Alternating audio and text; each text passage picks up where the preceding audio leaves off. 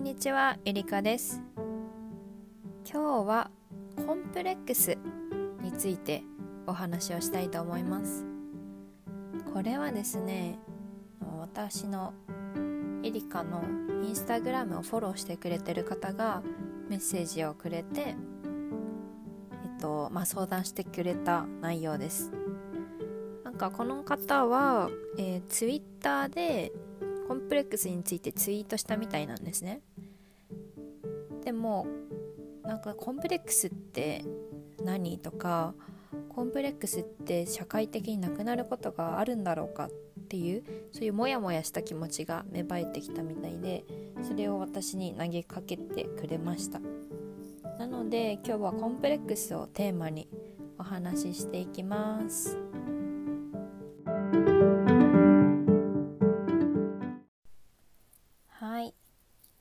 今日はコンプレックスがテーマということなんですが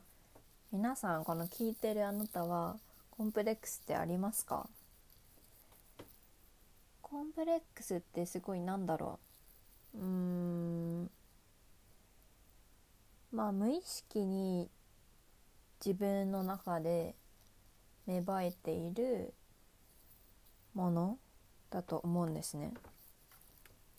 なんかこれがあったからあこのタイミングからコンプレックスになったってよりは自然と無意識の中であこれコンプレックスだなってじわじわ実感してくるなんかそんな感じだと思うんです。でまあじゃあまずその質問をくれたこの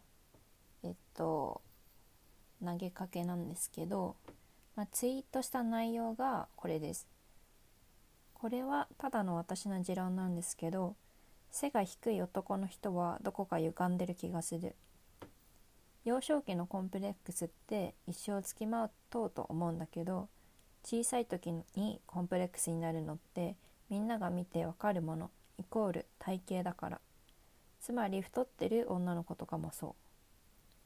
まあ、こういうツイートでした。で、まあ、その子が言っていたのは最近コンプレックスについて考えてるんだけれどもコンプレックスって大抵がその大人になってからというよりも幼少期に抱えたものの延長な気がしていると。でまあもちろん家庭教育とか国家の文化によって違うとは思うんですけどもコンプレックスってなくなることがあるんでしょうか？みたいなすごいモヤモヤですみたいな感じで来ていました。私ここでコンプレックスってそもそもどういう意味なんだろうと思ってインターネットで調べました。そしたら、えっと、自分が他より劣っているという感情劣等感で出てきました。これ大辞林っていう、まあ、結構有名な辞書みたいですね。でうんまさにこの劣等感なんですよね。で私劣等感について結構いつだっけなこれ。なんか本を読んですごいノートに書き出した時期があって多分2ヶ月ぐらい前かな？なんですね。でそのノートを見返してました。さっき。で私コンプレックスってあそして劣等感っていうのはそのある事実に対してどんな意味付けをするかっていうことだと思ってます。まあ、それについてちょっと今日話していきますね。うん、でじゃあ劣等感っていう言葉がさっき出たんですけど劣等感ってこれドイツ語なんですね。ドイツ語で価値がより少ない感覚って意味みたいです。価値がより少ない感覚。でまあじゃあこのまず価値っていうのはあれですね自分の価値。例えばえっとまあさっき相談者が言ってくれてた外見のコンプレックスが多いと、まあ、じゃあ例えば背が低い。背が低いっていうのはえっとまあ背が高いのが良しとされている。っていう、まあ、社会があってそれに価値づけをしている。その価値がより少ない感覚が劣等感だからじゃあ背が高いっていうのがいい価値について自分がより少ない感覚になっている。だから自分が背が低い。そんな価値の低いっていう感覚が劣等感なんですね。だからまあコンプレックスも劣等感もちょっとうん似ているというか、まあ、一緒って言ってまでいいのかあれですけど。似ていますね。でこの価値がより少ない感覚っていうのはこれ主観的なんですよねすごく。自分の価値判断に基づいてる。だって価値ってさ人それぞれありますから自分の価値判断で判断していて自分が他のね自分が良しとする価値より少ないっていう感覚のことを言います。うん、でまあじゃあ自分が背が低いとしますね。背が低い、まあ、他にも外見だったら多分太ってるとか鼻が低い目が細いあとなんだろううんあと何ですかねまあいろいろあると思うんですけどそういう外見がある、まあ、他に種類で言えば性格とかなんか甘えられない優柔不断引っ込み思案とかそういう性格もあるみたいですで私今日仕事であのマーケティング関係私はやってるんですけど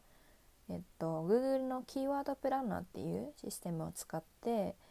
えっとみんながどんなことをインターネットで検索してるのかというか見れるんですね。でそれでなんかコンプレックスって調べてみたら月になんと2万100検索されてるんですね。2万7100だからコンプレックスを持っててそれについてもっと知りたいとか改善するにはどうすればいいとかやっぱ興味持ってる人がすごいいるってことですよねこれって。うん、でじゃあさっき言った背が小さいっていう小さいじゃない背が低いっていう事実があるとします。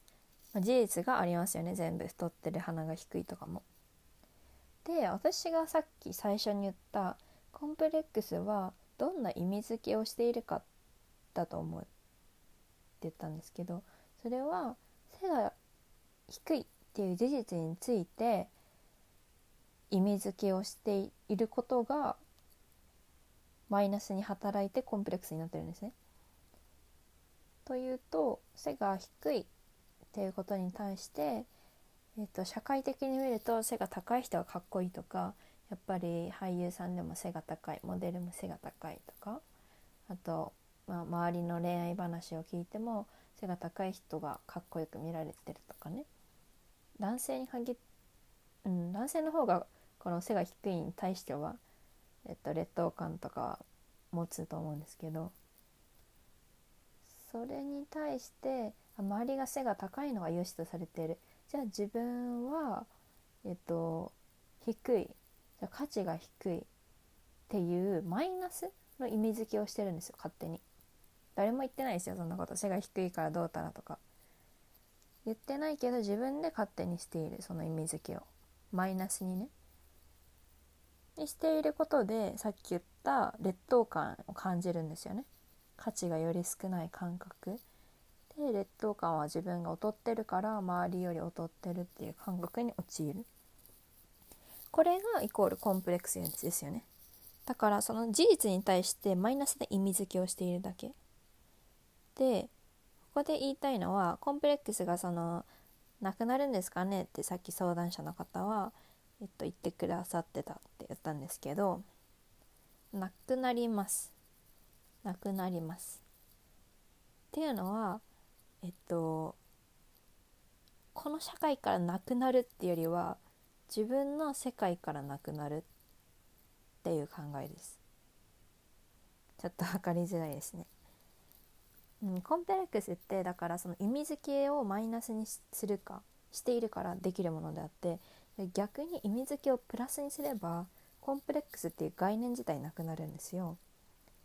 じゃあ意味付けをプラスにするってってとこなんですけど背が小さいという事実に対してだったらうんなんだろう。例えばすごいうんせなんだろうな。例えば私結構自己啓発本とかそういう自分を成長させることができるものは好きなんですけどそういう、まあ、歌ってる人たち自己啓発で結構ね前に出て講演とかも開いている人たち。じゃあその人がすごいかっこよくてすごい背が高くて声も綺麗で細くて。でそういう人が講演をしていたらあすごいかっこいいとか思うけれどもその内容に対して実際にあのこうやって自分はこうやって成功してきました。こうしてください。って言われてもいやいやあなたかっこいいからでしょとか思ってたでしょとか顔容姿がいいからだよとか多分みんな理由付けをしてしまってそのこあの話してる方、ま、かっこいい人の方はえっと多分聞いてる人たち例えば講演をしていたら聞いてる人たちにうんあんまり響かない内容になってしまうと思うんです。でも逆にそんなにまあそこまでねイケメンでもなくそこそこででなんだろうまあ背が低いだったらすごい自分に親近感が湧いてすごい話しやすくなるんですよね。だからそういう人がやってる講演とかってああじゃあ自分もできるかもとかありますよね。でこれも例えばライザップとかあるじゃないですか。CM でなんか回って一般者が太ってたけど痩せたっていう CM、まあ、すごいあれも、まあ、なんか似てて芸能人使うよりもその、ま、あの一般者を使うことによって親近感を覚えさせる、まあ、一種のブランディングというかマーケティングなんですけどそれと一緒で背が小さいっていう事実に対してで自分はもっと人に、えーと、共感を与えられやすいとかもっと人のあの普通に歩いてても上から見見下ろさないから人とすごいフレンドリーになりやすいとか相手を威圧しない。そういう絶対あるそういうのは。からそういうプラスの意味付けを自分にもたらす。僕は背が高くないけど他者を威圧しないとかすごいフレンドリーになれるとか、うん、あの信頼感を与えられる。そういうプラスな意味付けをするんです。それだとそうすると背が小さいあ低いっていう事実がコンプレックスにならないんですよね。逆にプラス。自分のプラスになってる。だからどんな意味付けをするか。どんなっていうのはマイナスな意味付けをするのかはたまたマイナスの意味付けをするのかで自分のもう世界が変わる。だからコンプレックスなんて本当は持たない方がいいんですよね。マイナスな意味付けしても自分だけの主観だしそれは。本当にねそれで落ち込んじゃってあんまり人と話せないとかそういうのはね良くないからプラスの意味付けをすることでよってコンプレックスを打破してほしい。って思いますね。ってところかなコンプレックスについては。